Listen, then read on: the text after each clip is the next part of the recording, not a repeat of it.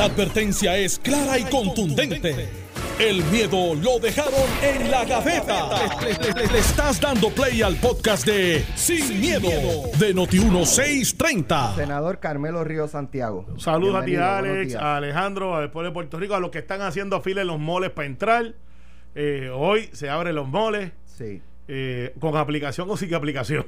Sí, el, pues, el único que escucha que tiene aplicación es el Plaza. Plaza. Los demás pues van a tomar temperaturas este, y todo. O sea, tendrán, supongo que darán hand sanitizer o alcohol en, en la entrada y ese tipo de cosas. Sí, sí. eh, Oye, pero no sé si ustedes piensan igual que yo. Este fin de semana, eh, que uno se da la vueltita del averiguado, que es que no tienes para dónde ir, pero sales por ahí a dar una vuelta. Yo vi que la economía se empezó a mover aceleradamente. Eh, me explico. Vi este restaurante ya con gente adentro, el, un hotel abrió en el área azul, inauguró, ese es bravo. Eh, el Hilton hizo un, un live con, con un DJ muy famoso, Iván Robles, y había un montón de gente ya jangueando por allí. Eh, en el condado, que es el área turística, me sorprendió porque vi mucha gente caminando para la playa y no parecían locales. O sea que aparentemente hay un movimiento de turistas por ahí. Yo creo Eh, que la gente estaba loca por salir. Me preocupa que haya un repunte. Ayer hubo, ayer la- las noticias estábamos, eh, cuando estaba esperando para entrar ahí en Telemundo, estaban reportando que hubo 50 nuevos casos de coronavirus y dos fallecidos. Entonces, pues me parece, ¿verdad? Que son números que a uno no le gusta que suban, ¿verdad? Pero, pero tienes que subir porque vas a tener más pruebas. O sea, tienes más pruebas, tienes más posibilidades de que haya gente. Y aquí, Y si hay más gente en la calle, va a haber más posibilidad de contagio. claro, O claro. sea, quiero decir, yo estoy de acuerdo y todos hemos estado de acuerdo con que hay que hacer de apertura, pero tiene que ser con cuidado y la gente tiene que poner su parte. O sea, yo, y, y digo, y, y y les deseo lo mejor, ¿verdad? A los que, y me da, tengo que joder alma a todo el que, el que tiene, ¿verdad? Su trabajo, su tienda en, en un mall, etcétera. Pero a mí- ahora mismo a mí me da miedo ir. O sea, yo, si Sí, puedo bueno, evitarlo, no voy. Claro, pero hay mucha gente que, que quiere, y por ejemplo, es que en estas herramientas eh, cibernéticas, yo chequeé, eh, que no, no le dedico tanto tiempo, pero este fin de semana lo hice. Y me puse a chequear las plataformas sociales. Y vi mucha gente que tienen botes chiquitos, no estamos hablando de los botes, los boteros grandes de 50 pies, los que tienen su lanchita de 18 pies y lo otro. Entonces, pues claro, se tiran la foto y, y tiran la foto con todos los que andan con ellos, en el sentido de todos los botes que están en la playa.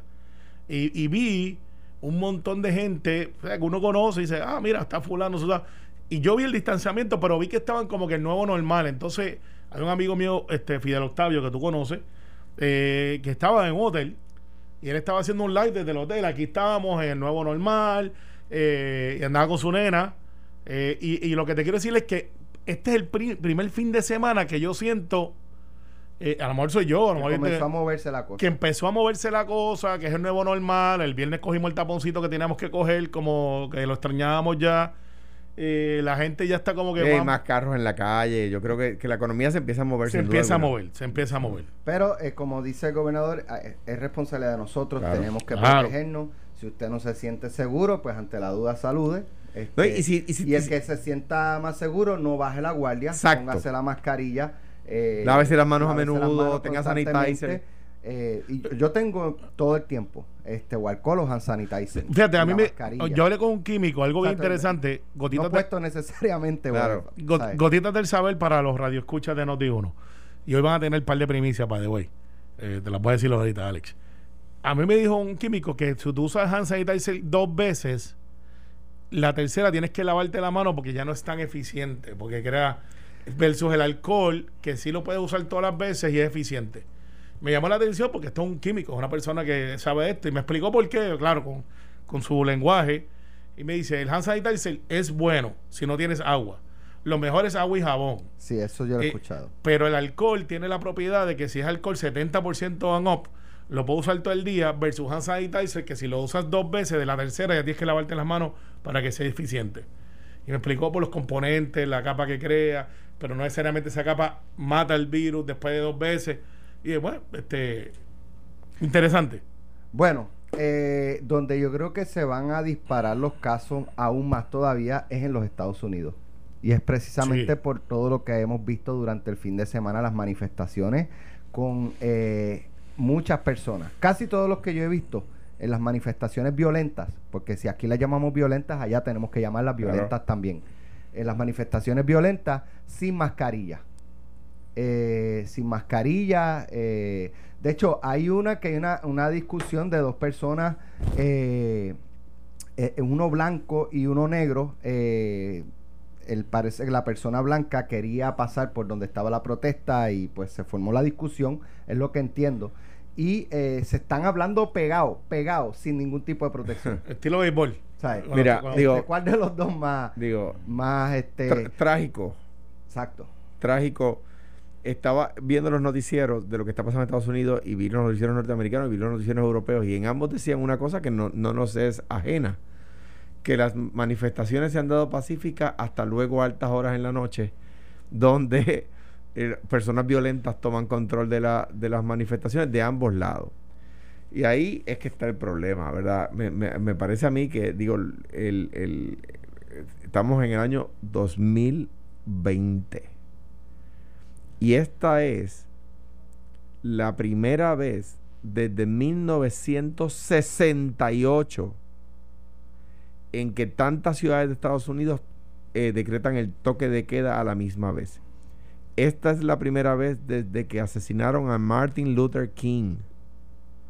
Y nadie pensaría, bajo ninguna circunstancia, que 52 años después, por la misma circunstancia, por el asesinato de un negro, en aquel momento el, principal eh, eh, eh, luchador de los derechos civiles de los negros en ese momento de los Estados Unidos, había habido otros antes, Medgar Evers, muchos otros, ¿verdad? Pero el principal, ¿verdad? Eh, Martin Luther King en ese, en ese, en ese momento histórico fue asesinado. Y desde, desde entonces hasta hoy, 52 años después, Estados Unidos está luchando por lo mismo. Pero tiene que ver mucho con, con los que están a cargo. Eh, y, y me explico.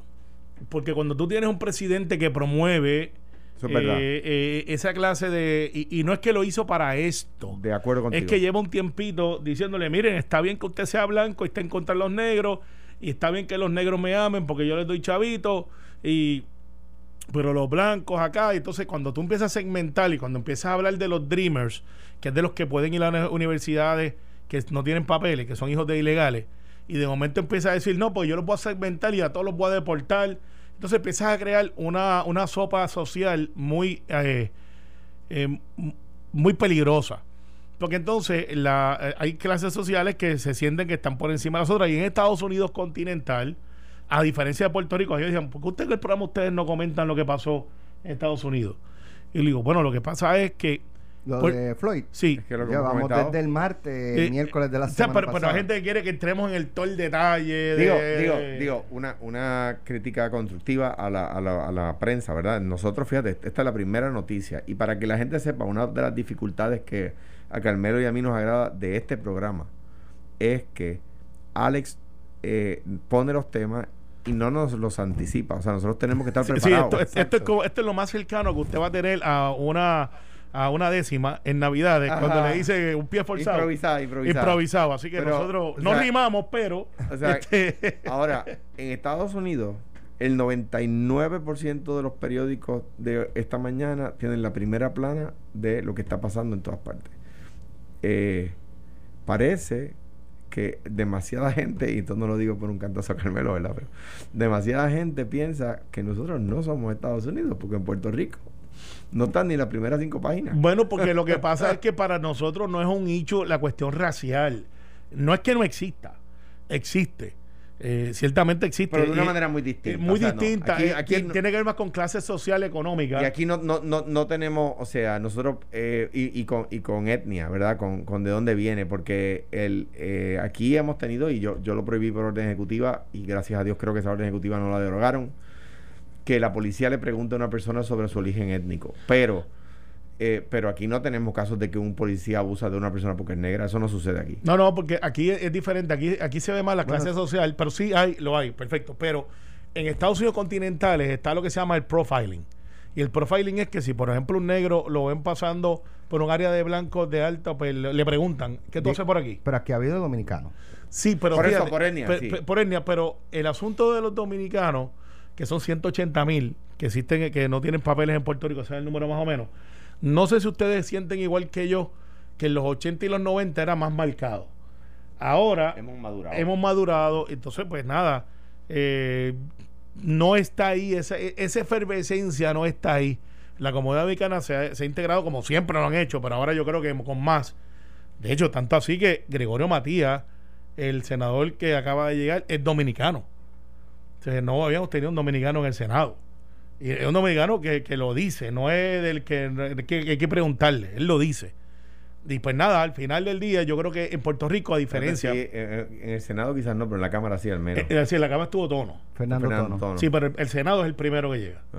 Entonces, pues nada, al final, eh, Puerto Rico no tiene ese, ese, esa volatilidad. O sea, la tiene política, la tiene social, pero por color no. Eh, por color no. A pesar de que la inmensa mayoría de los puertorriqueños vamos a tener que llenar en el censo que somos blancos, porque no nos ponen en ninguna de los... De los de- puerto- yo puse puertorriqueño, igual que tú pusiste. Está bien, sí, pero que no existe ese encasillado caribeño, latino, no existe en el censo. Que, by the way, Alex, 8.7 personas, yo chequeé, este, ellos tienen 7%. pe- por ciento de los puertorriqueños hemos llenado el censo. Eso está malísimo. Si no lo llena, puede ser por internet, puede ser por el que le llegó por correo. No nos quejemos después cuando nos llegue la fórmula de los fondos federales para la- educación, el para salud. del censo está tirado en la calle, casa por casa, en comunidades, ayudando a la gente a llenar el, el formulario. Pero está brutal que según el censo, si fueran a cerrarlo hoy y usted no lo ha llenado, seríamos en Puerto Rico como 80 mil personas. Pues es que hay demasiada gente que le gusta el, el juez sacado. Pero tienen que llenarlo porque eso es lo que trae es ayuda, ¿sabes? No cuesta, no lo guardan como hacerle un profiling a usted. eh, y eso lo que hace es que ayuda a que tengamos dentro de la fórmula para educación, para salud, tengamos los chavitos que hacen falta para llevar los productos federales que nos traen. Tiene que llenar el censo. Y no que se tarda ni cinco minutos en De llenarlo. acuerdo. Así que ya sabemos, están advertidos. Sobre lo que está pasando en Estados Unidos, ¿cómo lo ven de aquí en los próximos días? ¿Esta semana ustedes creen que baje eh, y se calme un poco la cosa o esto es apenas el, el inicio? Eh, Yo creo que es una crisis. eh, de nuevo, como decía, no, no se ha visto ni siquiera cuando Rodney King, tantas ciudades en Estados Unidos se habían levantado en armas, ¿verdad? Yo tengo personas que yo conozco que me enviaron fotos esta mañana que estuvieron ayer en las protestas, ¿verdad? Gente blanca, gente negra. Creo que es un golpe fuerte a las aspiraciones del presidente de los Estados Unidos porque eh, eh, polariza.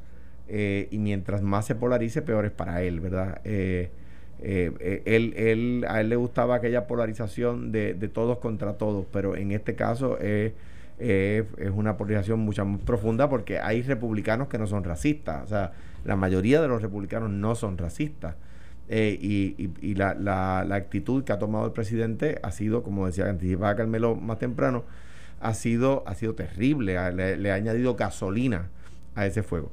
Yo creo que es natural que con el tiempo vaya bajando, porque la gente quiere volver a trabajar, todo el mundo quiere volver a, la vida a la vida normal. Eh, pero, pero eh, ¿qué puede hacer que esto continúe por más semanas? La reacción en Minnesota, eh, cómo, cómo le cae el peso de la ley en Minnesota a los policías que estuvieron envueltos. Y digo a los policías que estuvieron envueltos. Porque si, fue, si bien uno, que hay fotos de él con gorras de, de Make America White Again, eh, que es una parafra- parafraseando el, logo de, el, logo de- el lema de Trump, eh, e- e- ese fue el que lo mató. De hecho, tenía 14 señalamientos o denuncias de abuso policíaco. Y, y- y le, y le costó la vicepresidencia a Amy Noblach, Ah, eh, porque ella era, proceder- era, era como la secretaria de justicia más o menos. Y ella tuvo ante sí la- el procesamiento de él en par de casos y no lo procesó. y la, la, la- los demás policías que estaban alrededor de él tenían que eh, intervenir con su compañero. Eh, es que había dos, eh, dos más aguantándolo. Por esa eso. parte del video que, que ha circulado, ¿verdad? Este, a nivel mundial, que se ve eh, de- en una esquina de la patrulla, se ve a él solo. Pero hay dos más Pero arrodillados hay de otro, otro, este, otros videos eh, que, que del otro lado de la calle y mientras él está eh, con las rodillas sobre el cuello, hay otros dos agentes aguantando a, a Floyd. Sí, Pues- es un individuo grande, como de 6'5", mide pues, él. pues, a, a- a todo, a todo esto, o sea, de- ¿qué, qué le va a añadir leña al fuego o le va a quitar leña al fuego? ¿Cómo el Estado de Minnesota procese esos policías e intervenga con los demás? Un Estado demócrata, tradicionalmente Sí, por eso, demócrata, Amy- bien demócrata. Amy Nobles, que era que corrió para presidente de los Estados Unidos y le hizo, y hizo muy bien.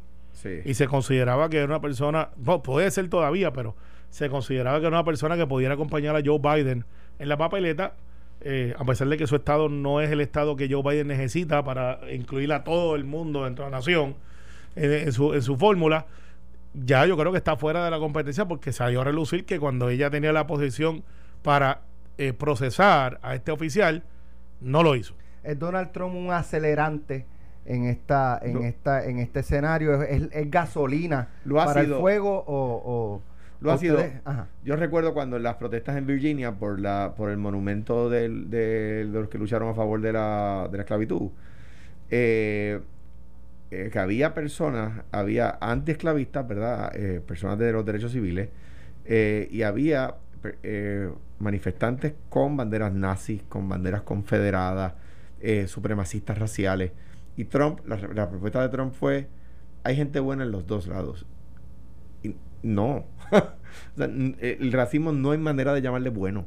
La, el- el- el- la supremacía racial no, no es por donde agarrarla que sea buena. O sea, entonces él con ese tipo de expresión y, a- y ahora mismo ha dicho otra vez en estos días que pues a todos que se calmen, que hay gente buena en todas partes.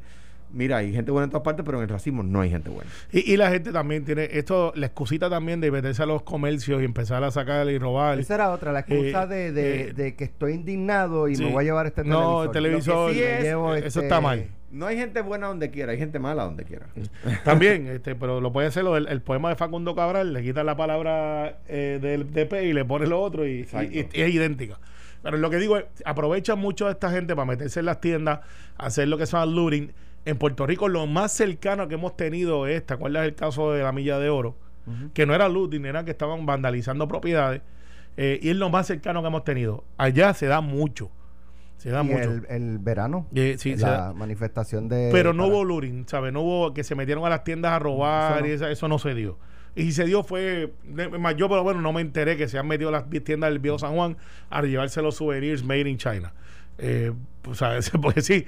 Hay artesanía local también. Eh, pero no están allí. Sí, Pa- Sí, hay en el San Juan, claro que Eh, hay. pero puede haber. Y hay eh, galerías de arte primero. puede haber el 2%, pero tú vas a buscar el, el pilón y es hecho, no es hecho en, en Jayuya, es hecho en China. Oye, Alex. Oye. Eh, tú- te lo digo para que, para que no se barran en la curva. No dijo Cuamo, dijo Ayuya para meterse contigo. Sí, porque allá lo que el ser. Coamo lo que siembran es yuca y mucho ñame. Ahora, Eh, lo que ocurrió, las manifestaciones eh, llegaron al punto de, de que el presidente expresara preocupación por su seguridad eh, y tuvieron que refugiarlo en el, en el búnker cuando los manifestantes eh, se aglomeraron frente a la Casa Blanca. Y, y, y tumbaron las, las luces, ¿verdad? Apagaron Ajá. las luces para, pues, pues, como un motivo de seguridad, etcétera, para controlar el perímetro. Eh, no, a mí, digo, yo, yo creo que el, el presidente, como tú anticipas en la pregunta anterior, ha sido un ac- acelerante y, y mira, o- o, eh, eh, o sea, uno no se puede alegrar de esto, por bajo ninguna circunstancia. Es una tragedia que en el siglo XXI, todavía en los Estados Unidos, que, que hasta hace unos años proclamaban ser los líderes del mundo libre, estén peleando por el racismo.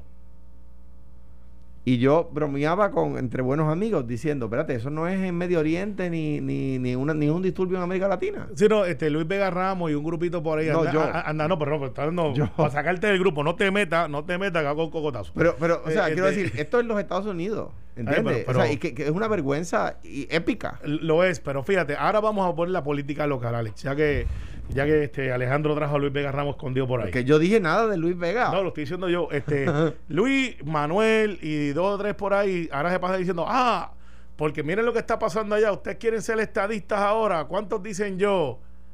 Mire, mi hermano, como dice Alejandro. Eso no tiene que ver nada con los derechos civiles de los puertorriqueños Pues- que aspiramos pues a la sí. igualdad. Pues sí tiene que ver. No. Yo tengo, que- yo tengo amigos cuameños que tuvieron que virar para atrás porque a una a la esposa de uno la arrestaron y la tuvieron dos días metida en una comisaría Y eso está sin mal. violar la ley por ser puertorriqueño. Pues, Y, y- y eso y eso está mal, no importa qué. Pero eso no quiere decir que nosotros entonces ahora, porque es un argumento flojísimo, Luis, y los que andan contigo en, la- en las redes sociales, el decir, como están pasando las cosas allá, ustedes quieren ser parte de esa nación. Si esa es tu campaña en contra de estadidad, please be my guest. Únete a mi amigo Silverio, que dice que se va si gana la estadidad. Entonces, y hay gente que está muy motivada por eso. Yo no, porque lo conozco y es un guaynabeño de primer orden como persona. que no es lo mismo que ser guaynabito. Exacto, no. Hay guaynabeños que nacimos allí y están los que llegaron, como los que vienen de Coamo, y pues les encanta que le digan guaynabito. No. No, pero. Está equivocado. Yo, sé, yo lo sé, pero hay gente que sí, que se, las echan. Hay gente que se las echa, aunque no viva en Guaynabo. Que no vive en Guaynabo. Pero el hecho es el siguiente: si ese es a nivel local la discusión de que miren lo que está pasando en los estados, eso es lo que tú quieres acá.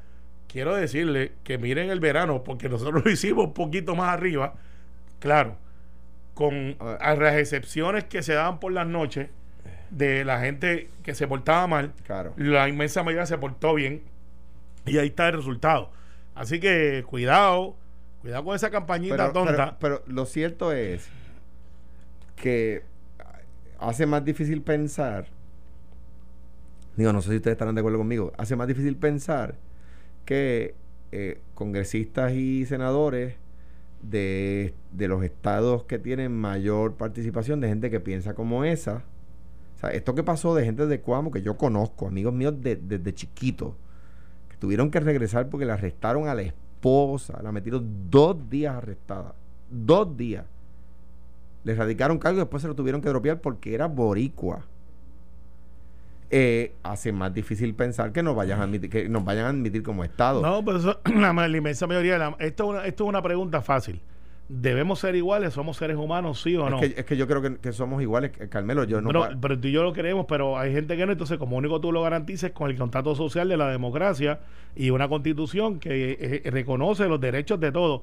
Y si yo estoy bajo la constitución federal, al igual que la del Estado Libre Asociado, que no tiene que ver con la fórmula, obviamente merezco ser igual y la estadidad me lo garantiza. Pero Estados Unidos, es que no se lo garantizó a Floyd. Y vivía en un estado. Ah, pero déjame, decir lo siguiente. en el siglo XXI, Estados Unidos es el único país del mundo, del mundo que todavía tiene mujeres encadenadas trabajando en la orilla de la carretera. Es el único país del mundo. O sea que yo, yo de la misma manera que reconozco todas las aportaciones a las libertades humanas, que ha hecho los Estados Unidos en la historia, hay que reconocer que no son los líderes del mundo libre. Al día de hoy, en el siglo XXI, Estados Unidos es el único país del mundo que tiene mujeres encadenadas trabajando en la línea cajetera. Eh, este, te refieres a las que son encarceladas, que tienen trabajo, que están este, presas por delitos que cometieron y, es parte en algunos estados, no en todos. Eh, no, en uno, by the para, Para hombres, en, uno. Para hombres también. Es solo en uno, que se llama Arizona. Sí. Ahora, o sea, no me diga a mí que, ahí es donde, donde, donde se da la igualdad del ser humano, porque hay países mucho más adelantados. Bueno, eh, si tú vieras lo, lo, que tú me recomendaste del 101, eh, que lo está, bueno. se lo recomienda a todo el mundo. todo el mundo. Habla de los derechos, habla de un montón de cosas y toca el tema de Estados Unidos como líder del mundo. 2025 es un año que vamos a tener que mirar a China porque según lo que se bueno, plantea, en términos económicos. Sí, pero también repercute en asuntos de si Estados Unidos es la potencia del mundo y eso refiere a todo y hay estados como Arizona. Hay que, reconocerle sus grandes aportaciones, por supuesto. Pero yo pertenezco a una nación que me enorgullezco de ser puertorriqueño Rico. y también me enorgullezco de ser ciudadano americano. bueno, dicho así, eh, vamos a la pausa. regresamos con el mensaje de la gobernadora que tiene un mensaje a las 7 de la noche eh, y vamos a ver si podemos descifrar de qué se trata. Estás escuchando el podcast de Sin, miedo, de Noti 1630.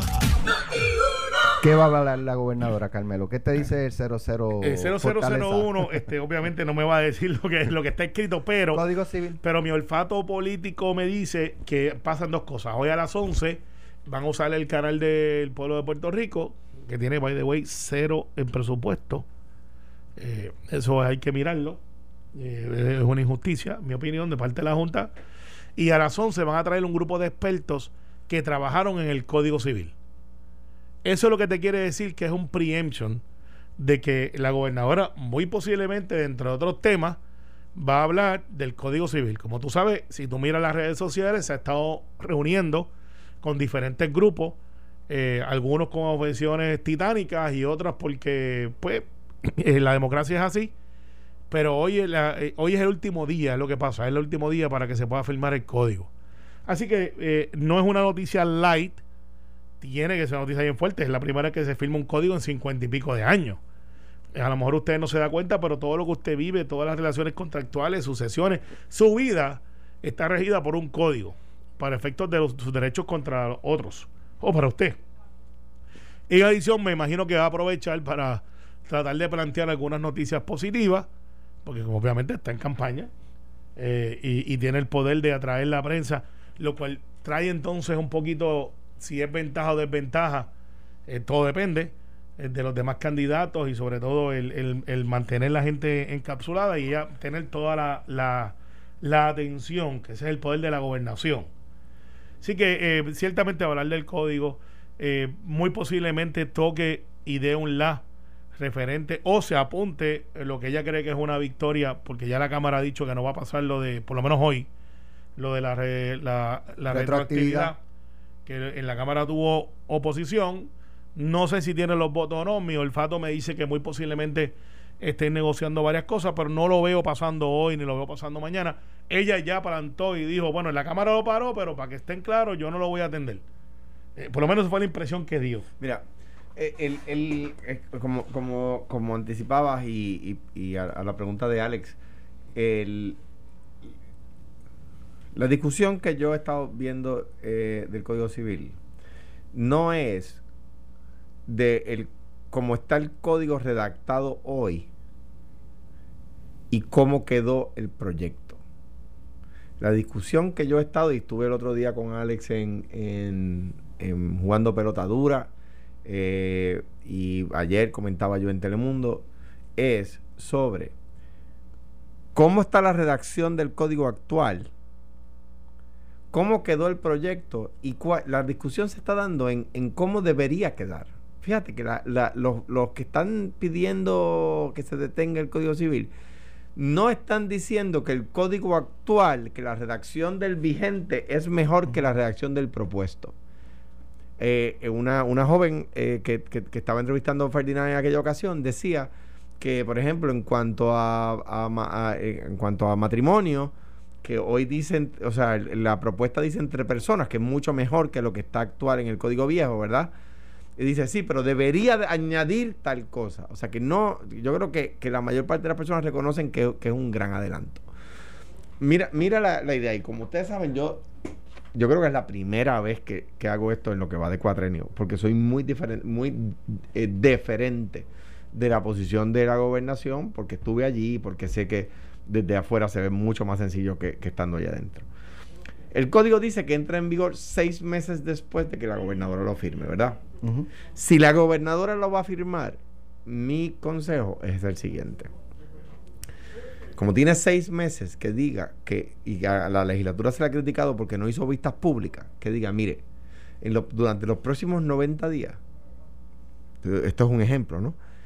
Voy a hacer ocho vistas públicas, una en cada distrito senatorial, y voy a pedir que se me envíen las enmiendas que se le quieran hacer. Yo las voy a estudiar y voy a decidir cuáles de ellas someto a una extraordinaria y le, adelanto a los, a los amigos legisladores que el el primero de septiembre, el primero de octubre, qué sé yo, voy a, estoy convocando desde ahora para que no hagan viajes, para que no tengan nada este, en, calendario para esos días, una extraordinaria para enmiendas al Código Civil o cualquier otra cosa que pueda surgir. ¿Ves? Y entonces ella se va por encima de su partido, ¿verdad? En términos de la opinión pública, y le dice al país, la oportunidad que no te dieron te la voy a dar yo y voy a someter las enmiendas porque como gobernadora lo puedo hacer. Eh, y ahí, pues, pues yo creo que siempre los proyectos son mejorables. O sea, no hay, no hay códigos perfectos. Siempre son mejorables.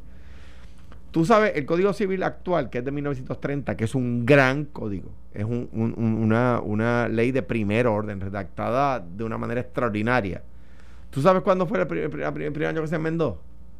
¿Cuándo? En 1930 el mismo año que se aprobó. O sea que, que, esto no, no, hay nada nuevo bajo el sol. O sea que si lo va a firmar, que abra, abra un proceso de discusión, eso que está haciendo IPR hoy, si lo va a firmar, que haga un, abra un proceso para que se le sometan enmiendas. Y tiene seis meses antes de que entre en vigor. Y de nuevo, eso pasó en 1930 y hubo un gran código que nos ha estado sirviendo por 90 años ya. Bueno, eh, Así que ese, ese se entera- va a vamos, vamos a ver. Vamos va, a va- a firmarlo, no me queda la menor duda. Este, ahora le queda la, la reforma electoral, eh, que, que es un hecho que Alejandro y, y, y un grupo que que, todos los partidos menos el PNP se oponen. que el mismo Partido Popular pasó algo bien interesante que pasó por debajo de en el hemiciclo del Senado. Presidente del Partido Popular es Aníbal José Torres, que tú sabes que es senador. Y Eduardo Batia está sentado a casi violando distanciamiento social a seis pies o menos. y Juan Dalmau, eh, alias Popeye Road, como yo le digo, por su foto épica de él este vestido del tío Nobel y, y los dedos al aire, que eso tiene una razón de ser que lo explicamos aquí una vez. Eh, eh, estaban allí, entonces Aníbal José somete unas enmiendas al código electoral y para mi sorpresa, porque obviamente no lo vi venir, Eduardo Batia le vota en contra a las enmiendas de Aníbal José Torres. Pero- Eh, eh, entonces, lo que quiero decir con esto es que aún dentro del Partido Popular no hay consenso. no, pero no, Y no, y, Eduardo es candidato a la gobernación. No, no, pero quiero explicar eso, porque yo no sé el detalle particular, pero para que la gente sepa del proceso legislativo, y estoy seguro que vas a coincidir conmigo, Carmelo. Muchas veces uno le vota en contra, uno no le vota a favor a las enmiendas para después votarle en contra al proyecto. ¿Ves? Y, y yo, habiendo sido senador, allí, cuando uno iba a someter una enmienda a un proyecto, nos decían, si les votas a favor después. Porque no te voy a aceptar una enmienda para que después me le votes a favor, eh, a- en contra de la medida. O sea que, Pasa que- todo el tiempo. por eso, pero, pero no, pero es una crítica que se le hace a un legislador que le vota, que propone una enmienda, se le acepta la enmienda y luego le, le vota en contra de la medida. O sea que, que, que eh, lo, lo que quiero decir es que hay las dos maneras de pensar. O sea que no, no, no es que haya una discrepancia. El Partido Popular, todo, todo el mundo se opone a que las reglas del juego se cambien a menos de 150 días para las elecciones y que se, y que, y que voy a, a- eh, yo cometí un error la otra vez que lo analizamos, porque yo dije que un puertorriqueño que pudiera, que viva afuera, eh, puede votar. No, es que cualquier persona que viva afuera puede votar en nuestras elecciones. Y entonces, dos cosas. Primero te dicen, y lo dice, yo leí la ley. Hablando de leer, el, el viernes pasé que hace una fe de rata.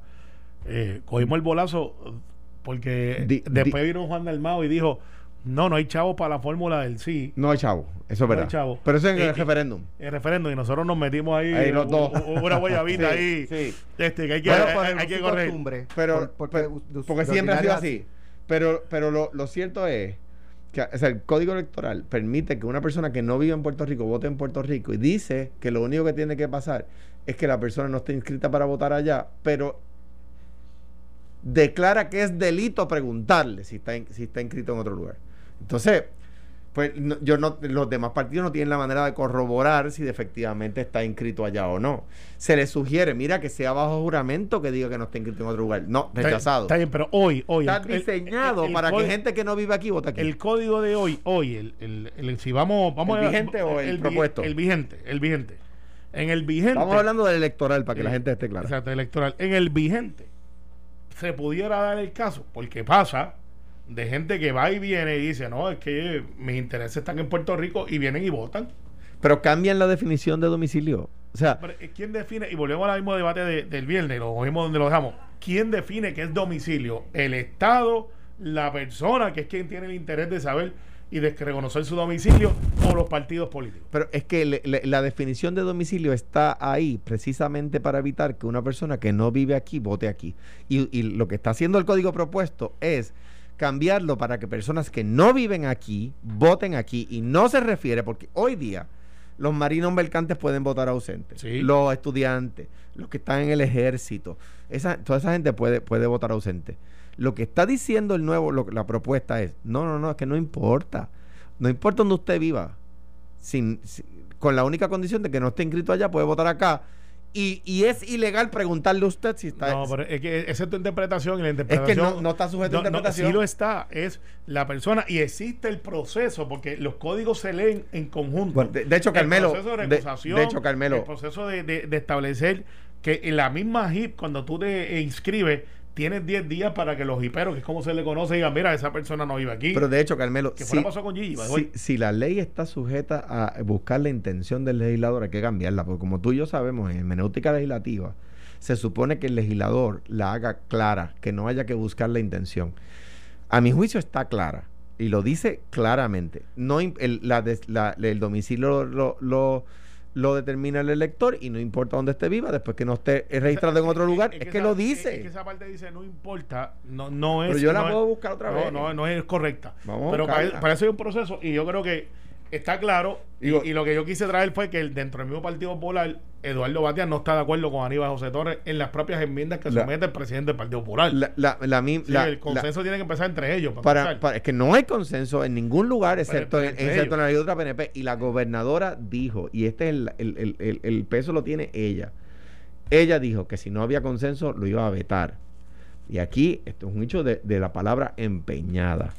La gobernadora, tiene que, la gobernadora tiene que decidir si conserva su palabra o si la pierde. Bueno, pues a las 7 nos enteraremos. No creo que sea el no, tema no, no, no, no, no, no, Porque las 7 es el civil. El civil no, pero. Este es el electoral. Pero, pero muy posiblemente hable de este también y, maneje, porque es un sitio controlado. Es que no, no, debería, porque. yo estoy de acuerdo, no debería. Porque el proyecto no ha salido de la legislatura, o sea, la Cámara lo devolvió al Senado y no. no pero, pero tú puedes enviarle una luz de bengala, un warning shot. Y ah, bueno, claro. ¡Pum! Aquí estoy. Claro, Cuidado. Bueno. Vamos a otro tema. El eh, ex candidato a la gobernación del Partido eh, Popular Democrático, David Bernier, anunció ayer que eh, tomó un préstamo personal para saldar eh, la deuda de su campaña, que oscila a los 260, 265 mil dólares. fue lo que quedó de, deuda. y esto, no sé si, si decir que es algo novel. No, eso sí es bueno. Porque los candidatos de ordinario, pues este, la, las deudas de las campañas las terminan asumiendo, ¿no? Eh, los partidos. bueno, depende. Eh, históricamente no es el primero que termina con deuda. Por lo general, casi todos terminan con alguna deuda. Tengo que decirte que David Bernier le ha dado una bofetada sin mano a todo el componente, eh, por lo menos de la estructura del Partido Popular.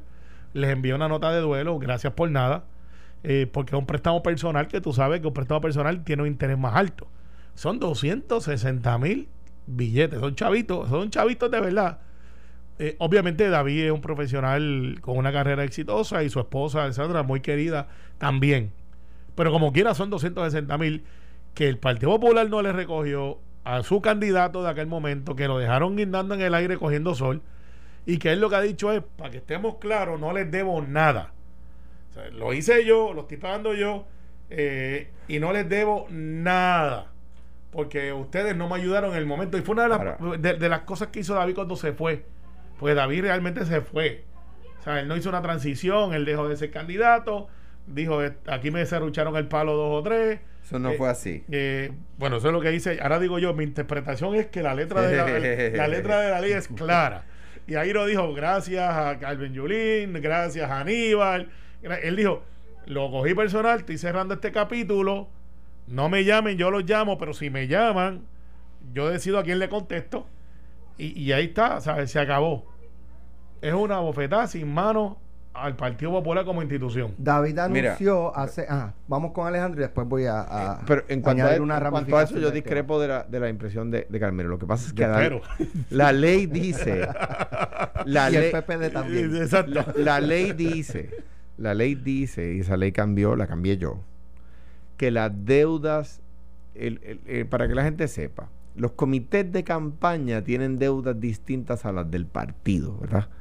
Eh, una persona le puede, le puede donar al partido y le puede donar a un candidato, ¿verdad? Lo que la ley dice para que no pasara cosas que pasaban en el pasado, que los candidatos que no salían victoriosos le cogían la deuda de su campaña y la ponían en el partido. Y entonces los que se quedaban en el partido tenían que cubrir las deudas del no del partido, las deudas del comité de campaña, ¿verdad? Y yo cambié eso. Yo cogí y dije, las la deudas del partido son del partido y las, de deudas de los comités de campaña son de los comités de campaña. ¿Ves? Y así eh, fue que sucedió la deuda. No fue que el partido lo abandonó ni que lo dejó solo, no, al contrario.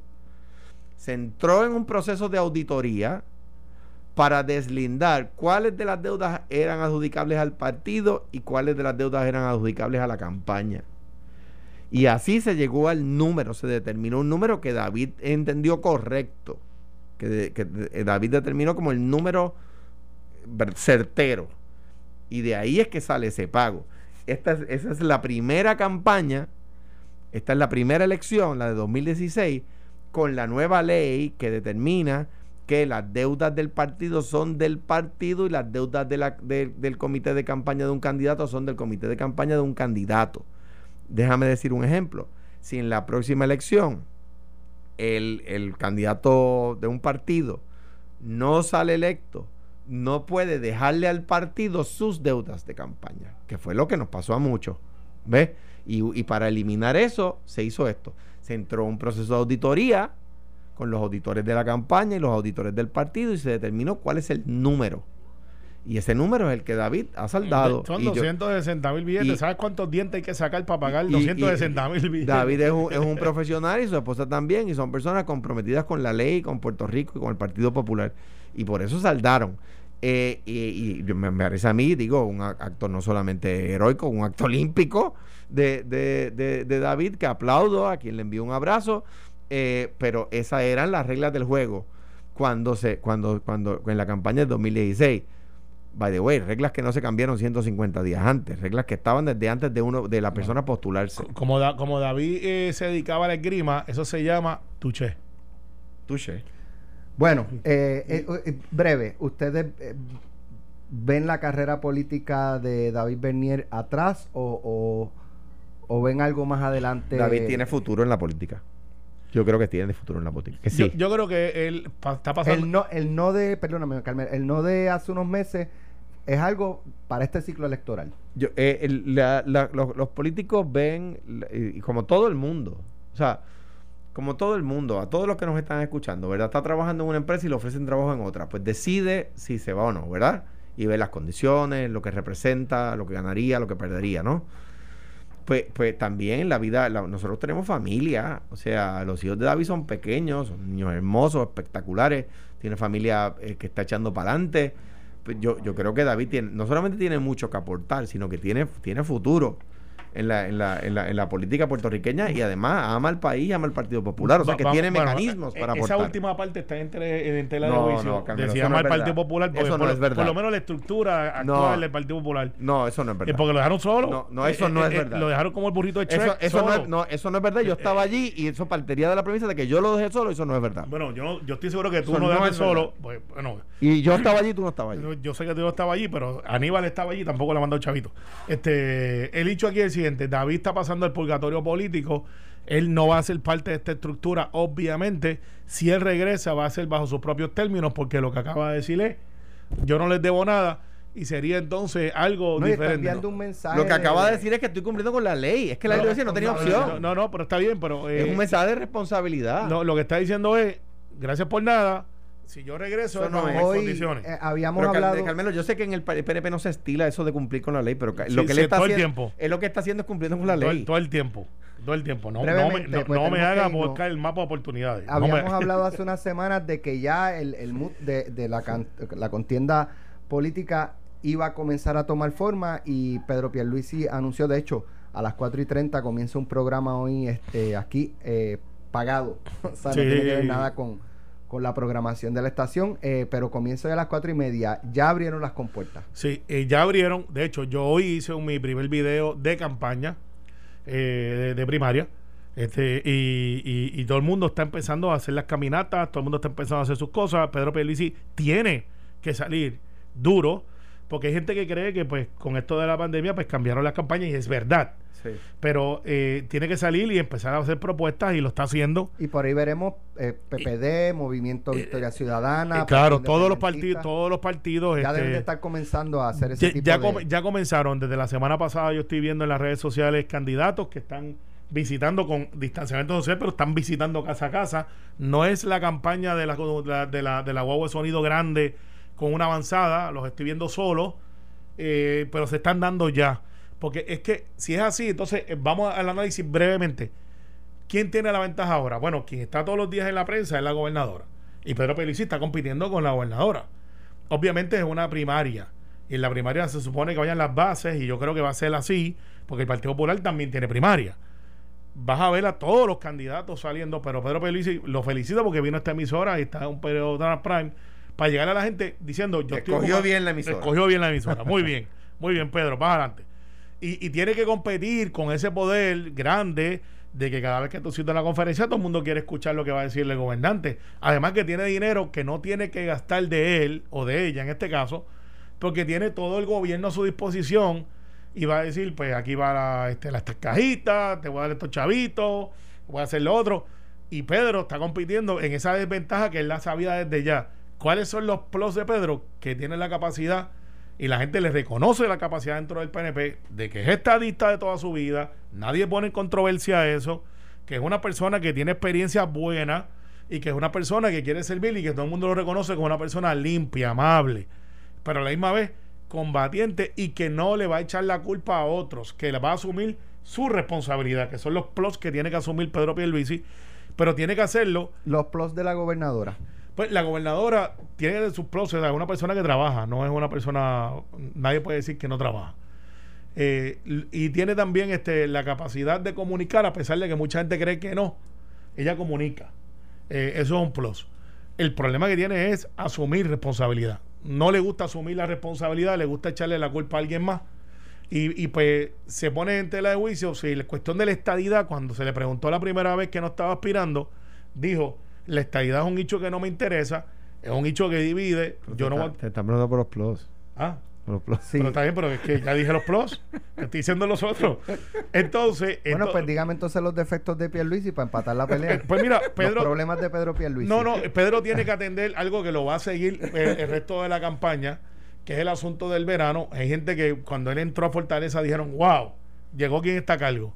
La manera que terminó no fue la mejor pero la ley era la ley y lo que se hizo fue invalidar la ley, pero eso lo va a tener que explicar y van a seguir refiriendo el asunto de la Junta, de que él era abogado de, de, de la Junta cuando era el bufete, pero él va a tener que atender eso, aunque lo ha atendido 10 mil veces, va a tener que atenderlo 10 mil veces más. Eh, eh, y, y, también, entonces, ¿cuál es el candidato que le conviene al Partido Popular? Obviamente le conviene Wanda Vázquez porque tiene muchos desaciertos, eh, de ella o no, pero y que cambia mucho de posición. La, la, idea, la idea del, del, programa de radio es una buena idea y no lo digo solo porque escogió correctamente la emisora. Eh, eh, yo creo que es una buena idea. Eh, por lo que decía Carmelo, la gobernadora está en los medios todo el tiempo porque es la gobernadora. O sea, no es, no es que está de, beneficiándose más allá de lo que se supone, ¿verdad? Hoy al mediodía hay un, un, un, un programa en, en IPR sobre el Código Civil. A las 7 de la noche tiene un mensaje ¿Y sabes cuánto le cuesta a su campaña ese mensaje? Cero. ¿Sí? Cero. O sea, eh, eh, eh, ella lleva esa ventaja natural contra Pedro Pierluisi y contra los candidatos de mi partido. Eh, y en ese sentido, pues es una buena idea. Yo creo que Eduardo y Charlie han estado muy, muy activos en redes y llevando en nuestro lado, ¿verdad? En el lado popular y llevando su mensaje. Carmen Yulín acaba de anunciar que, que retoma la, la campaña abrazando el, el, Partido Popular de Muñoz Marín. De que hay que llevarlo a sus orígenes. A sus orígenes. O sea que, que notamos que como la tú decías, visión, la visión ideológica de Carmen Yulín es el origen del Partido Popular Democrático Yo- y la visión de Luis Muñoz Marín. yo creo que, y lo digo sin... No- vamos a dejarlo para mañana. Sí, pero, Vamos para mañana vamos porque- para allá, porque- porque- Dos pa- no más que por cinco, cinco, Uh. cinco minutos. y Carmen está afuera. Pero, pero y no- para y- arrancar. y- y- y no- y- no está- y no está protestando. no, no puedo decir No, nada. no, no, dejarlo Ay, para ay, espérate, hay de. Esto fue, el podcast de Sin, miedo, de Noti1630. Dale play tu podcast favorito a través de Apple Podcasts, Spotify, Google Podcasts, Stitcher y notiuno.com.